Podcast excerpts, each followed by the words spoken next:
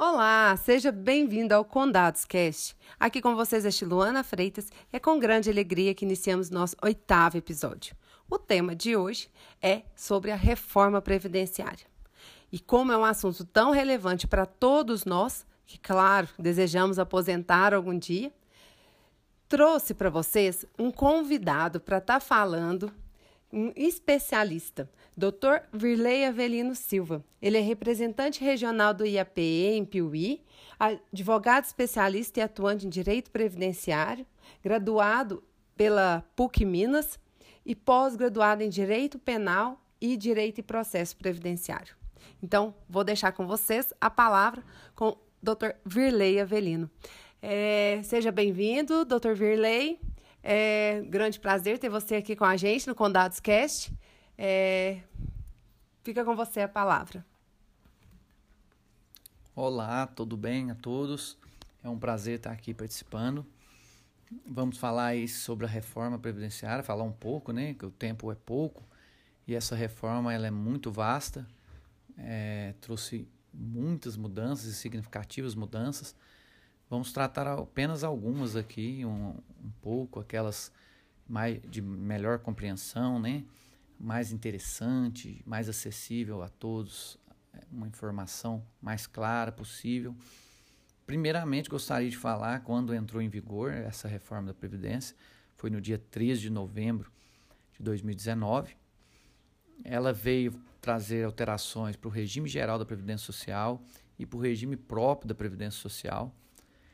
Aqui no podcast nós trataremos apenas do regime geral da Previdência Social, tendo em vista que é aquele regime que aloca a maior parte dos trabalhadores brasileiros, né?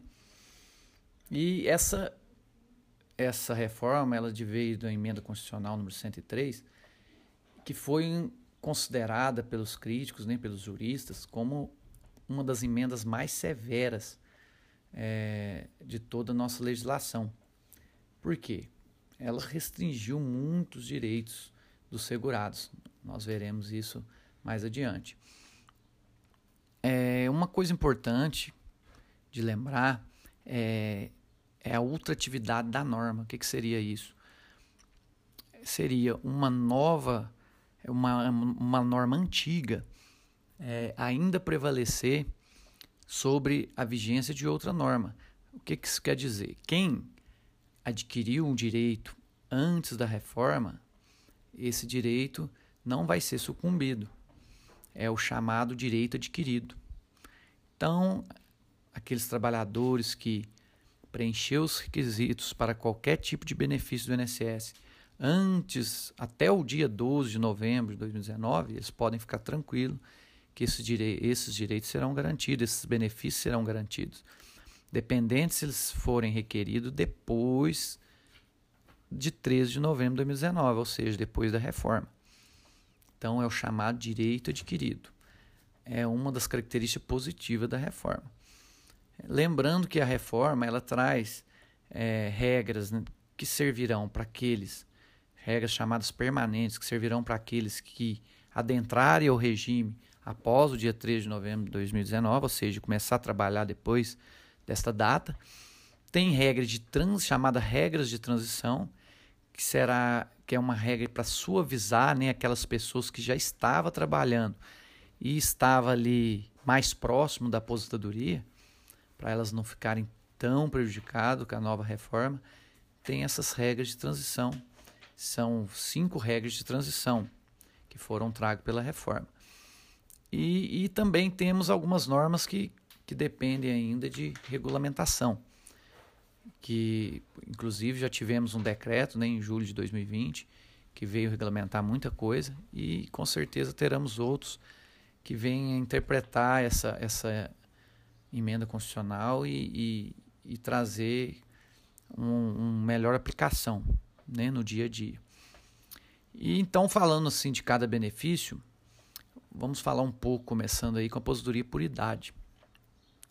O que, que alterou na aposentadoria por idade? Nós tivemos três alterações. Nós tivemos alteração na questão da idade, na questão do tempo mínimo de contribuição, chamado carência, né? tempo de carência, e também tivemos alterações nos cálculos, que é com certeza alteração mais prejudicial. É, a idade mínima, como que ficou? Para aqueles trabalhadores que ingressarem a, após a reforma da Previdência, o homem tem que ter, no mínimo, 65 anos para aposentar, ou seja, a idade do homem continua a mesma.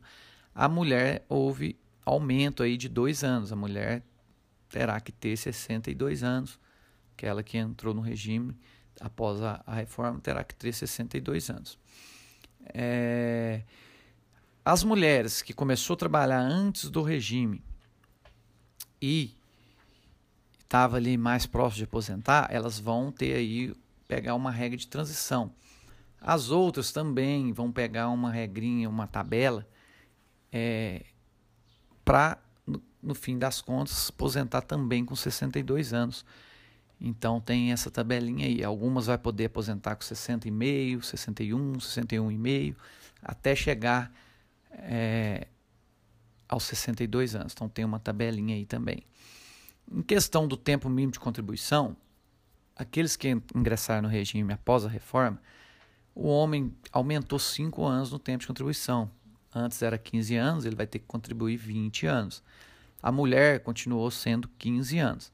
Lembrando que aqueles que já entraram no mercado de trabalho antes da reforma, a regra continua como 15 anos. Então, todos os homens que já trabalhavam continuam com 15 anos, o tempo mínimo. E em relação ao cálculo, é importante falar assim de uma forma bem rápida, até pelo nosso tempo, mas é, aquelas pessoas que trabalham, elas contribuem durante toda a sua vida. É, chamam período contributivo. E desse período contributivo é feito um, uma média aritmética, do qual é incidido um, um índice. Então, na aposentadoria por idade, antes da reforma, esse índice era de 70%, mais 1% a cada grupo de 12 contribuições. É, então, vamos pegar um exemplo: um homem. Um homem é, no regime anterior, ele ia fazer a média aritmética ali do, do, dos salários dele e incidir ali, se ele tivesse no mínimo 15 anos, que é o mínimo que exige, já ia, ele já ia partir de, de 85% o cálculo dele sobre essa média aritmética. Né? Se ele tivesse mais anos de contribuições, do que mais do que 15 anos, ia aumentar ali 1%, 1 a cada 12 contribuições, um grupo de 12 contribuições. Agora, com a reforma, é, esse cálculo ficou pior, porque esse índice que é aplicado é de 60%, não mais é, de 70%. E é aumentado a cada 2% cada an ano de contribuição. Porém, é, não, não se conta os anos mínimos, os 15 anos, ou seja, se ser de 60%, e se ele tiver só 15 anos de contribuição, será só 60%. Se ele tiver 16 anos, aí sim, aí a cada ano a mais vai incidir mais 2%. Então você vê aí que nos cálculos já ficou bem defasado, é, já, já houve a regressão de direitos aí. Na, vamos falar agora da aposentadoria por incapacidade é, na verdade, é, mudou o nome né, da aposentadoria por incapacidade e do auxílio doença. A aposentadoria por incapacidade hoje ela é a, desculpa, a aposentadoria por invalidez, né, do regime passado, hoje ela é chamada de aposentadoria por incapacidade permanente. E o auxílio doença do regime passado, hoje é chamada aposentadoria por incapacidade temporária. Então houve a mudança no nome. É, a pior mudança também nesse tipo de aposentadoria e, e foi os cálculos também, porque também se aplica aquelas regrinhas dos 60% mais 2% a cada ano trabalhado. No regime anterior, não, no regime anterior, independente se a aposentadoria por invalidez advisse de acidente de trabalho ou acidente de qualquer natureza ou de doença ocupacional, o índice que incidia sobre o salário contribuição era 100%. Agora, com o regime novo, não. Se a aposentadoria por advém de acidente de qualquer natureza, esse índice é de apenas 60%, mais 2% que passar do tempo mínimo, né? que nós falamos aí que homem é 20, mulher é 15.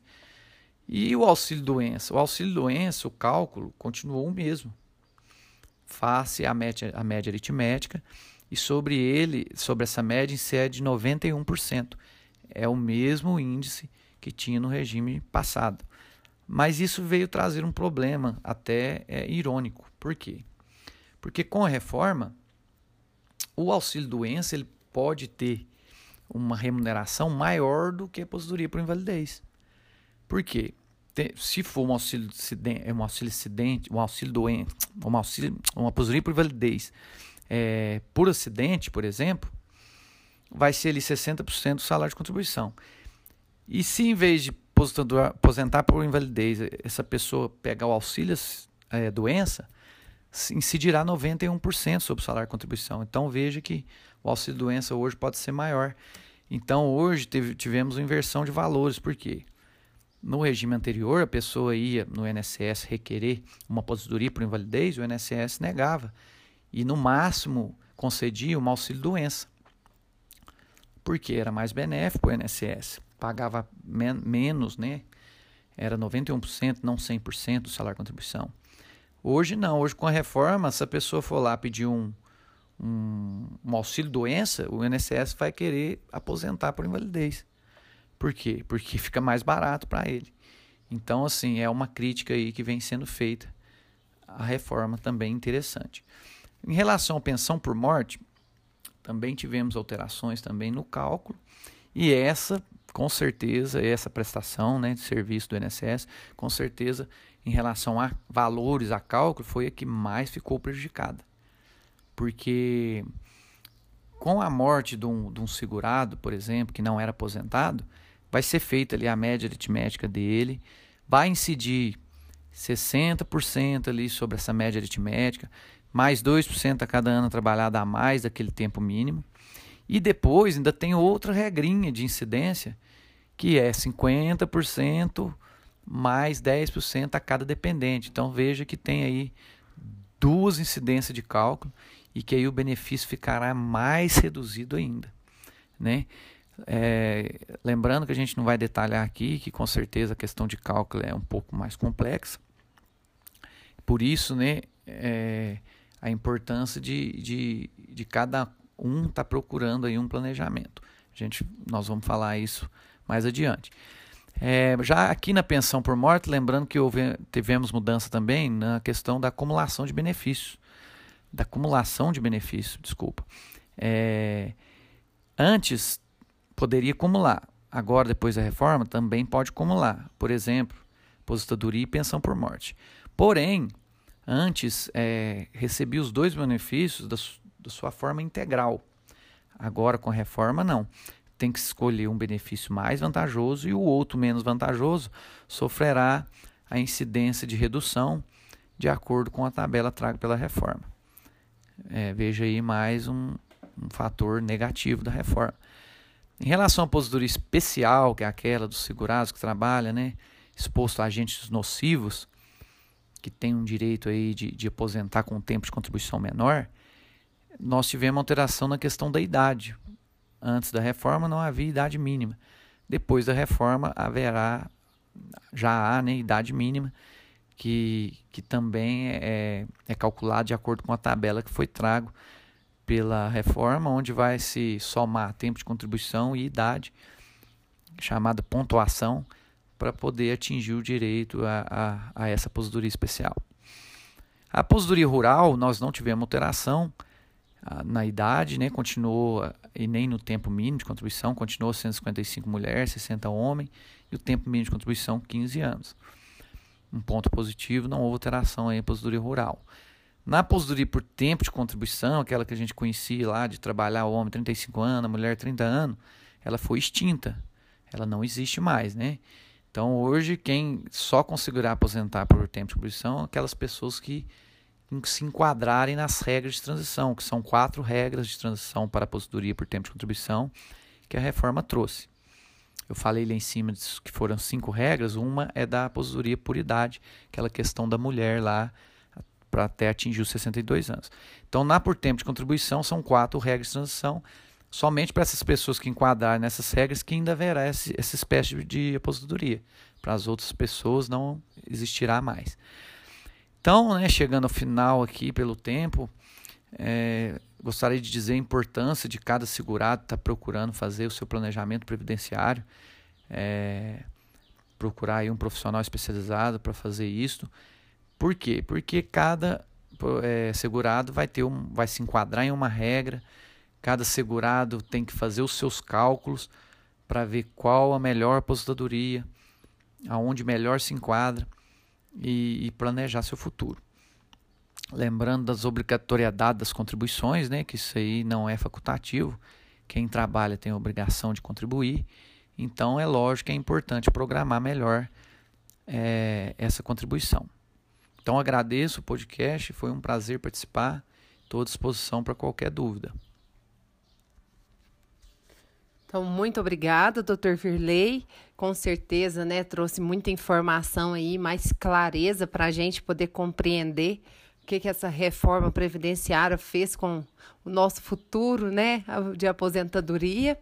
A importância da gente saber que não pode ser nossa fonte, né, para é, principal lá, lá na frente, porque com certeza, né, vendo todos esses pontos aí que ele coloca e retrata muito bem de que agora a intenção do governo é de manter no, no salário mínimo quem hoje sobrevive com isso, né, gente? Então, a importância da gente estar tá fazendo um planejamento para a gente saber como que a gente pode trabalhar para manter isso mais como um complemento e não como uma fonte principal.